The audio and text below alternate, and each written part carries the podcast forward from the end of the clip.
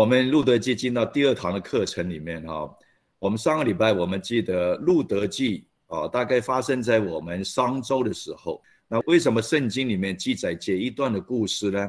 因为他要看前一卷书叫做四世纪啊。我们上次读完约书亚记，约书亚记最后约书亚他离开世上的时候，他为以色列人祝福，引得进入到四世纪。四世纪一共进行了四百五十年，很长的时间。以色列人在埃及住了四百三十年，他们四世纪过了四百五十年。你看，一个民族一下子就到一千年，哦，埃及四百三十年，旷野四十年，引流四世纪又四百五十年。引流四世纪的里面呢，是因为耶稣亚并没有培训成全领袖，像。摩西一样，他成全了约书亚，所以那个时候呢，神兴起某一个支派的某一个领袖，那个领袖神兴起他哦，世事的意思就有三重的身份：第一，他是君王，就是他要规范管理以色列百姓；第二，他是祭司；第三，他也是先知，他从神得到启示。这四世纪四百五十年，神兴起很多的事实。神兴起的人都很有本事，但是生命并不怎么样。为什么呢？因为生命需要时间的磨练。这些事实都有一个通则：他兴起，国中就太平，因为他打赢了很多的仇敌。但是当国中太平的时候呢，人就会慢慢疏忽，或者是大意，人的软弱就显出来。就是，生命里面不够坚定的时候呢，他就会走向软弱，甚至犯罪。所以，一个一个的兴起，到最后四世纪二十一章二十五节里面讲到一句话，就是四世纪的总结。那时国中没有王，个人任意而行。所以，四百五十年里面，让以色列人没有看到自己民族的前途。那突然之间就进入到路德记。路德记第一章第一节就是世事秉政的时候，就世事掌权的时候，那个时候发生了饥荒。那他特别举了一个地方叫伯利恒。伯利恒我们知道耶稣基督诞生在伯利恒。伯利恒是个粮仓，就是非常丰富的。那粮仓为什么发生了饥荒呢？就是一个基督教的国家为什么发生了问题呢？这边告诉我们说，因为领袖没有遵行神的旨意，他就举了一个例子，就是以利米勒。以利米勒是伯利恒的人，他的名字叫做耶和华是他的王，叫神是君王，意思说是要以神为君王。但是，一发生问题的时候，这个以利米勒并没有向神禀告、祷告这个事情。他就看到环境，自己有自己的计划，他就移民到摩亚地。摩亚地，它是在约旦河的东边。我们记得四百五十年前，约书亚曾经带领以色列人过约旦河进入迦南地。他们这一家人现在又意向行，又回到约旦河的东岸摩亚地，而且摩亚地不是一个祝福的地方。但是他们为了生活，就走向一个不是神安排他们的道路。所以，我们上一章讲到，神是我们的道路，他走在人的道路里面，所以偏差出去了，他的人生发生了很大的问题。第一，以利米勒死在摩亚，他带了两个孩子跟他的妻子，他的儿子马伦跟基连，虽然娶了妻子。他的妻子也是摩亚人，但是两个儿子也死了，最后留下一个婆婆拿俄米，跟两个媳妇路德跟俄尔巴，他们都是摩亚人。这个就是路德记的背景跟第一章的分享。神很恩待他们，因为以色列的民族，神有他的计划。我们每一个基督徒，神在你身上都有计划。这个计划是在创始以前已经为你写好的剧本，这是以弗所书第一章告诉我们的。神在创世以前，在耶稣基督里就拣选了我们。当他一拣选我们，我们每个人神都有个剧本，要我们走在他的道路里面。你会问一个问题：那这样子我们不是没自由吗？有，神给你美好的计划，你要不要走在神的道路里面？你有自由。以利米勒当环境不好的时候，他就不要走在神的计划里面。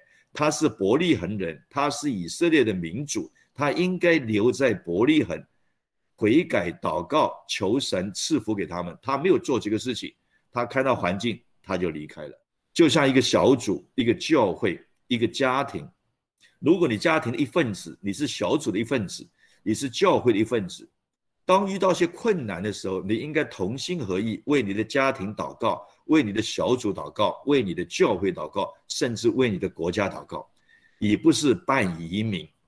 你移民到美国去，美国有美国的问题；你换到另外教会，另外一个教会有他的问题。只有走在神的道路里面，才是合乎神的标准。所以神没有勉强我们，神给我们计划，你要不要接受神在你的生命里面愿意走神的道路？以利米勒没有，他走出去自己的道路；亚伯拉罕也没有，神要赐给他一个儿子，他说是撒拉生的，其他生的都不是，撒拉生的才是应许，神应许的才算。肉体生的不算，下甲是肉体，自己感觉年纪大了应该生个孩子了，是是自己的想法，那不算是神的旨意。我们人生很多时候并没有走在神的道路里面，我自己就有走差过，用自己的方法去爱主，用自己的方法去聚会，用自己的方法去读经，所以人生常常好像旷野一样，一直在徘徊。以为走了很久，时间过去了。以色列人从埃及到四世纪，最后他们的民族生命其实没有进步。你知道，神有的是时间，它是永远存在的。我们跟神斗气、闹别扭，我们的时间是有限，因为我们活在空间跟时间的里面。神是时间的创造者，他不受时间、空间的限制，所以他有的是时间。但是神给我们的计划。他拣选了我们，我们会忘记他，神却不会忘记我们。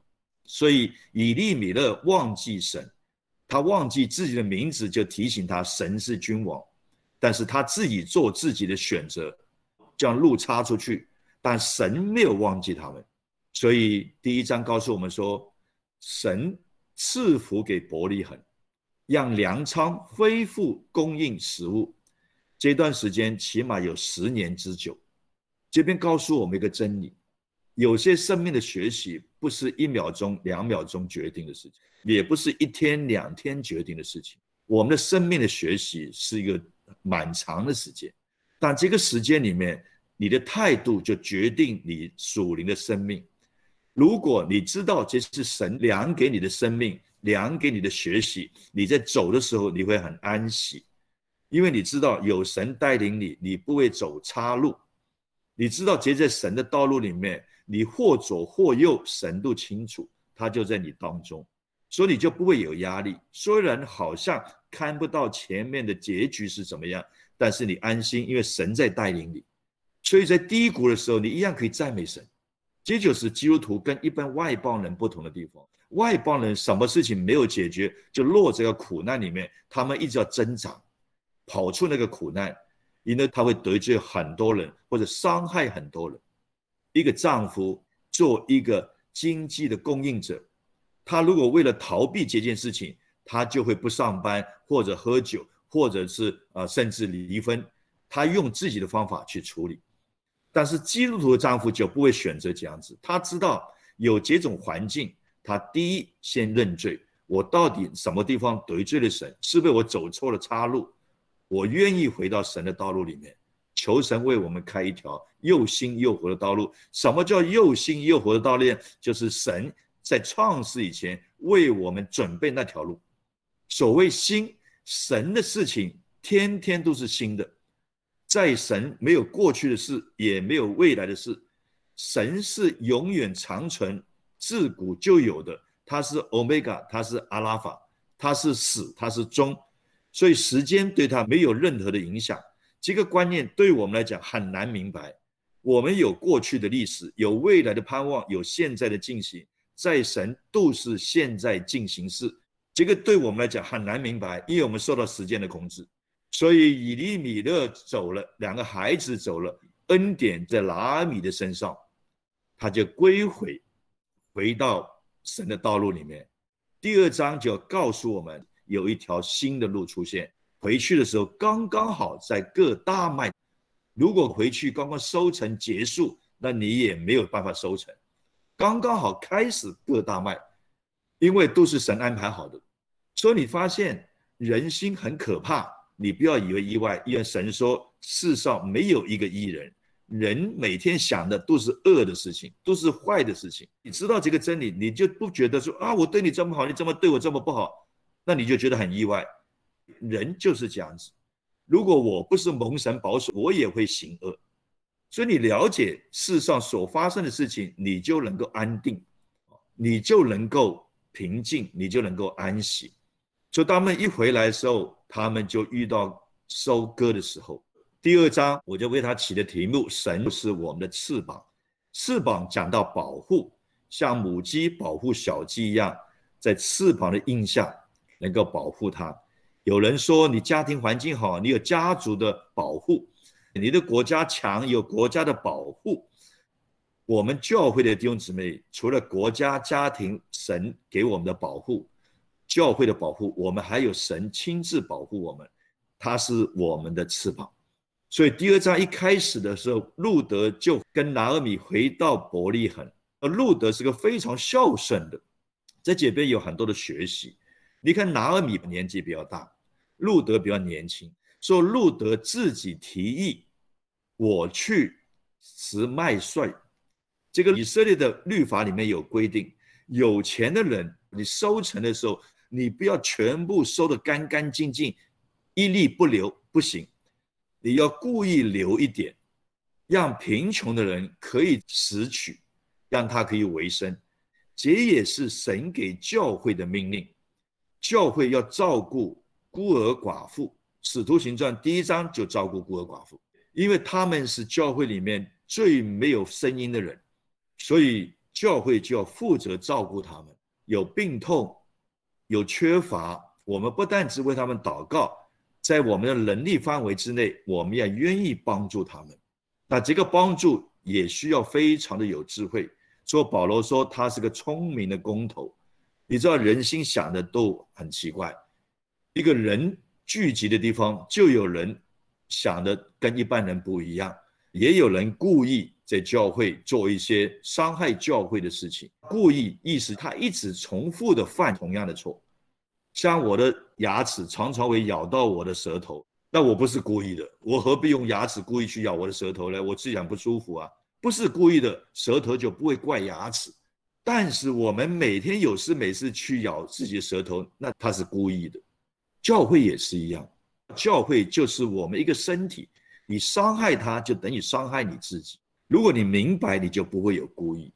那当然，你不是故意，你改过，问题就不存在。说路德就跟拿米讲：“你年纪大了，由我去十岁，因为在田里面留下的稻麦或者果实都需要精神体力，因为在日头当中。”你要去弯腰驼背去处理事情，很辛苦的。就告诉我们说，我们日用的饮食神赐给我们，但是我们要付出代价。劳动是神给我们的恩典。我常常觉得说，我工作越忙的时候，虽然肉体会软弱，但我灵里面非常开心。我就感谢主，神让我们仍然有工作。这也是当亚当夏娃犯罪以后，神说男人要汗流满面才能糊口。很多人说这是咒诅，你错了，这不是咒诅，这是祝福。一个不汗流满面的人，一个偷鸡摸狗的人，他的享受是不会有平安的，除非他的生命被改变。所以路德愿意做这个事情。当我们愿意的时候，神就特别恩待他。说我第一个就敢讲，眼前就蒙恩，不是将来蒙恩，眼前就蒙恩。他去到一个田里面。伯利恒这么多的财主，这么多的地，他怎么刚巧恰巧就来到波阿斯的地的里面？波阿斯应该在伯利恒的首富，有人为首富可能为富不仁。波阿斯他是首富，他对下面的仆人非常的好。等一下我们看下去，说一个人一顺服的时候，眼前就蒙恩。他去到田里面，圣灵带领他来到波阿斯的田里面。有人说旧约圣灵不是还没出现吗？没有错，圣灵没有出现，并没有表示圣灵不在呀。三一的神始终都存在呀，只是他不是用这个圣灵这个字，像耶稣基督升上高天降下圣灵，宝会是住在我们里面，他没有住在我们里面，但圣灵仍然存在呀。所以去到波阿斯的田里面。波阿斯是个大财主，有很多的田地，又刚刚好巧遇那天波阿斯来到这块田里面，他去到波阿斯田，波阿斯不在也遇不到。如果遇到波阿斯是很吝惜的、很小气的，那他也没有办法蒙恩啊。所以你看，所有事情，当你一顺服的时候，神要你这条路是顺畅的。第一个，波阿斯是先问候他的仆人，愿神与你们同在。波阿斯的仆人也回答：“愿耶和华祝福你。”这两句话让我们看到主仆之间感情非常好，老板跟员工之间非常好的感情。两句话，主人、老板亲自跟仆人问好：“愿耶和华神与你们同在。”神就同在，福气就来了。你的仆人的回答没有说谢谢老板，不是。就表示这些仆人也是认识神的，愿耶和华赐福于你，赐福给老板就等于赐福给他自己。老板倒霉关门，员工全部走了。所以这些员工的回答，短短的两句话的回答，看出波阿斯跟他的仆人之间是非常的和谐。波阿斯也教导他们认识耶和华，所以眼前蒙恩是神精心的安排。我们有没有在一些困难的时候，突然之间神为我们开一条路？你这条路，神赐的路就没有担心、忧虑、害怕的，因为每一步路到了就开门，到了就开门。你发现前面好多门好像冲不过去，只要你开始行动。我们最怕就是一直徘徊、一直思考、一直想、一直分析，你就没办法走。就像路加福音十五章的浪子的故事，如果他一直在徘徊，一直在思考，哎呀，我这样做对不对了？我再回去，我爸爸会不会承认我呢？我回去面子挂不挂得住呢？我自己要离开的，现在要回去，这个面子怎么挂得住呢？有这么多的考虑，他就回不去了。但他一下子想通了，我富家口粮有余，我要在这边饿死吗？他马上行动。那这个行动要大家知道，行动有分两边。有人说我最近在挣扎，我到底要离开教会，好好的创我的事业，好好的在世界打一场美好的仗，让我家庭安稳，让我的儿女有书读，让我好好的闯一番事业。我现在很年轻，好，今天耶牧师讲了，想到就马上行动。那你的行动是走向肉体的想法。就像亚伯拉罕跟撒来，亚伯拉罕八十六岁，他还没有小孩；撒来比亚伯拉罕小十岁，七十六岁，他的经期已经过了。说人在分析一件事情，在人看来已经不可能有孩子，所以他们以为说神忘记了，所以他就马上行动。这个行动不是神要他行动，这个行动是人肉体的行动。他马上取了下家，就跟刚才我举的例子一样。如果你的行动是离开神的，我告诉你，绝对不是神的道路。神的道路是要你走在他的道路里面，也能为你开一条生活的道路。你先选择生活的道路，你离开了神。我说神非常尊重我们，神仍然忍耐我们，给我们时间。他希望我们悔改，回到神的面前。我一直觉得我的以前的牧师对我有很大的恩典。我在二十年前四十多岁的时候，曾经我在公家机关上班，我曾经有个很好的机会，也考上美国一个非常好的医学院，能够去进修读医院管理。这个意思就表示政府要培养你成为一个管理阶级的医生。那对我来讲是一个很大的吸引力。那我就马上考托福办所有的证件，所有东西出来，对方也接纳。所以你看，我就想到就行动了。但最后我还是觉得这个事情应该跟我的牧师商量一下。我就跟他讲，我一切都安排好了，我希望你的为我祝福，我要出国去。大概一年到两年，他想了一下以后，他跟我讲，他说：“志伟，我们服侍已经认识十多年，教会有这么多的施工，台湾有这么多的灵魂还没有得救。你现在有稳定的工作，你再去读书，哪一个学位对你来讲其实意义不大，但对教会的服饰意义很大。我建议你不要去，留下来一起打拼。”我听到这句话，我第一感动就是我的牧师。真的是认识神的人。我四十多岁了，还读什么书啊？我现在有稳定的工作，我收入也不错，我已经是长老了，我应该一起跟他传福音，建造弟兄姊妹。所以我那个时候啊，感谢神，圣灵在我里面告诉我，我是喜乐的感谢他。我没有觉得说你破坏我的计划，可恶，我没有。这圣灵做的工作，才有今天丰益主持场教会，才有今天的培训。我不知道你有没有这种机会，有没有这种选择？路的选择服侍拿俄米，他巧遇波阿斯，波阿斯不但是让他蒙恩，而且说出慈爱安慰的话。波阿斯这么大的一个田地，竟然一眼就看到路德，这是神带领。突然间看到，就问他的仆人：“那个女士是谁呀？”他的仆人强将之下没有弱兵呢。波阿斯是个有智慧、有能力的人，他下面的仆人都非常厉害。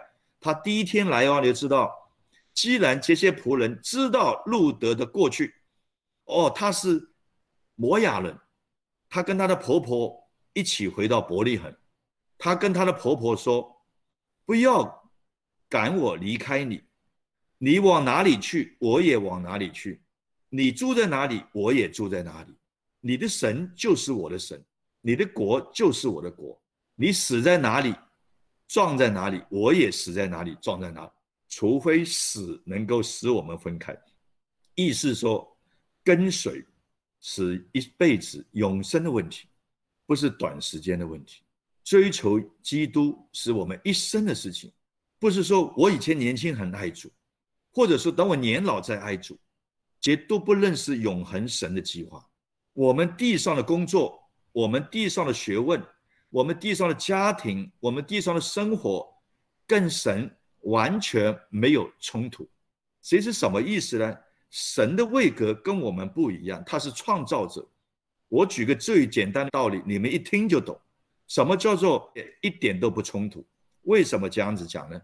如果你爱你太太又爱 A 小姐，那就有冲突。因为他们两个都是被造的，就有冲突。你爱神跟爱你的先生、爱你的丈夫、爱你的小孩、爱你的家庭、爱你的国家，一点都没有冲突。你可以爱你的国家，你也爱你的神，因为神就是爱。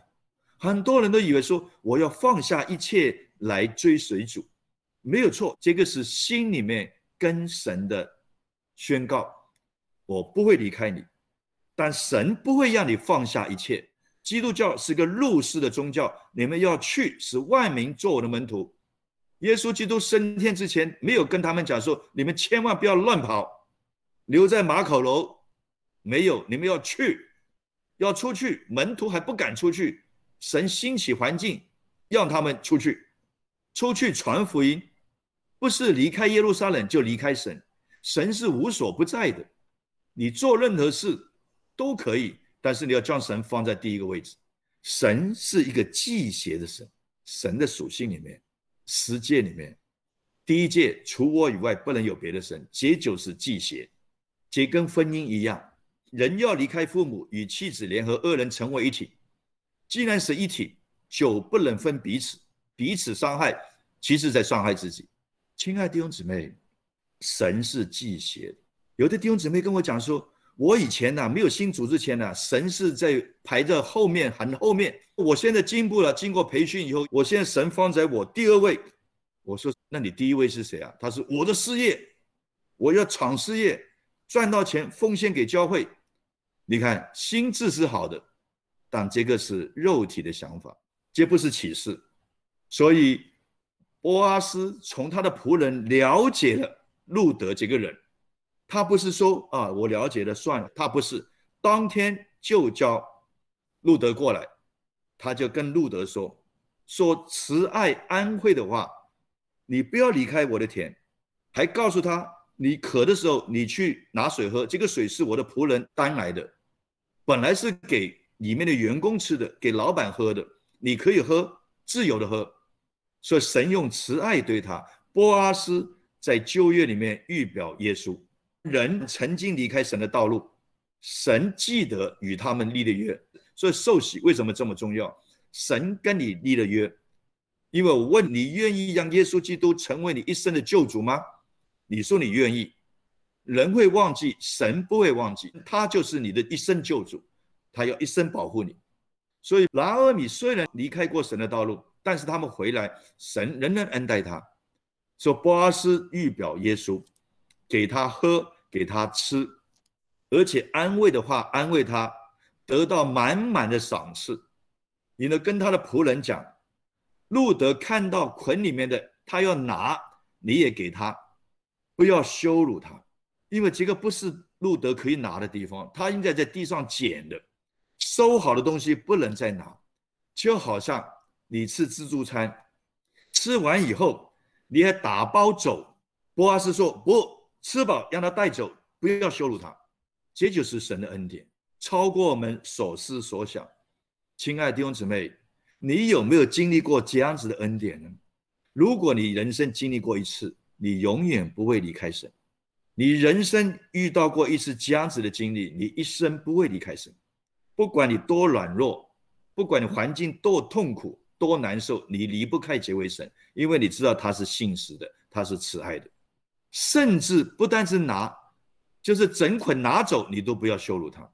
当路德听完波阿斯对他说的话，路德俯伏拜。所以，我们看到神为我们开路，我们不要得意忘形，我们俯伏敬拜。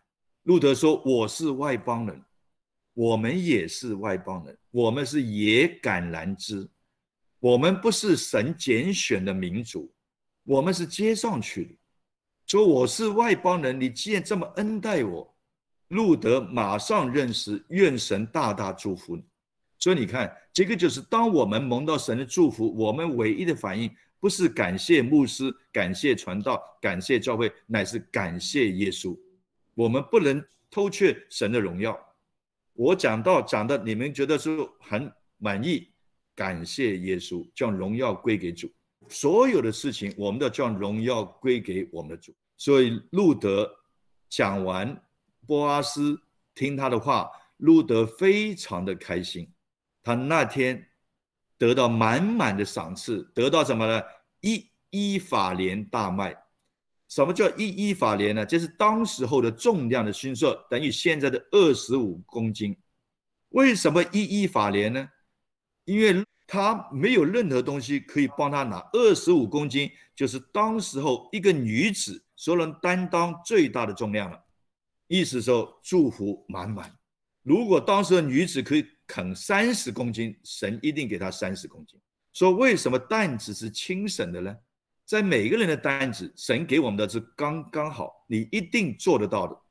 所以不要羡慕我担的担子跟你担的担子可能不一样，男生女生。长老、传道、牧师、小组长，每个人担的担子都不一样，所以不要羡慕你的担子比较轻，我的担子比较重，不要羡慕。背起自己的十字架，十字架是有重量的，但是那个重量，神说刚刚好的，不会超过你的能力。如果担子超过我的能力，神就不公义。他让我做不到事情，担不起的事情，要我担，就不公义啊。让一个小学生去考高中的成数学，这个老师不公义啊，刁难他。所以神既然给我们担子，是你一定担得起的。是我们有没有竭力的去追求，还是随便去追求、去认识？竭力尽你一切的力量，你会发现你力量用出去，用之不尽，取之不完，因为神的圣灵在你里面。所以拿回去以后，整天工作，路德得到波阿斯这这么大的祝福。我们如果在生活上很辛苦，得到耶稣基督圣灵的安慰的时候，我们发现他整天在田里面，除了可能上个洗手间休息一下，整天都在田里面吃了又做，喝了又做。回到家，他还做饭给他婆婆，这就表示。做神的施工，不是根据你愿意摆上多少，神为你开多大的路。如果他回去好累啊，躺在床上垮在那边，要婆婆去做事，那他白天波阿斯对他的安慰、对他慈爱的话就完全没有意义。当一个人被圣灵充满浇灌的时候，被神的话充满在我们里面，我们做工不会累。我自己有这些经历。因为那个不是个压力，这是个享受，在神里面的服侍，能够服侍永生的君王，何等的有福！让我们有限的人生来去服侍无限的神，这是何等的荣耀！说他做完晚餐给拿尔米吃，吃饱了以后，他将所有拿回来的大麦全部让拿尔米来管理，他没有搬到自己房间。你要吃，跟我讲，我再分粮给你。没有。他知道一切都是神的恩典，所以我们所得到的，我们所赚到的，不是我的，是神的。既然是神的，所以我要买车子，我要祷告；既然是神的，我吃饭我要祷告，因为这是神的钱。有的人说饭是你赚的，不是神赐给我的，所以我要感谢神，所以我要谢饭祷告，就是这个真理。你要认识饭是神给你的，就好像路德去啃回来是他做的，但他知道这是神赐给他的。所以神是他的翅膀，翅膀是什么？不但是富足、安慰，得到安慰，还不被欺负。一个真正的基督徒不会在肉身里面欺负，是肉体的欺负。我们在台湾非常的自由，很多的宣教士，他们被抓、被关，甚至被杀，我们看见都觉得很可怜。那你错了，神是他们的翅膀。神说：“我就是你的翅膀，我要保护你不受欺负。”那你说他明明被打，怎么不受欺负呢？欺负这个观念呢，决定在你的思维。同样一句话，你可以变成欺负，也可以变成鼓励。阿妹吗？保罗、彼得、雅各、约翰全部为主宣道，他从来不觉得有人欺负他，这是神命定的道路。他完成事工，这不叫欺负。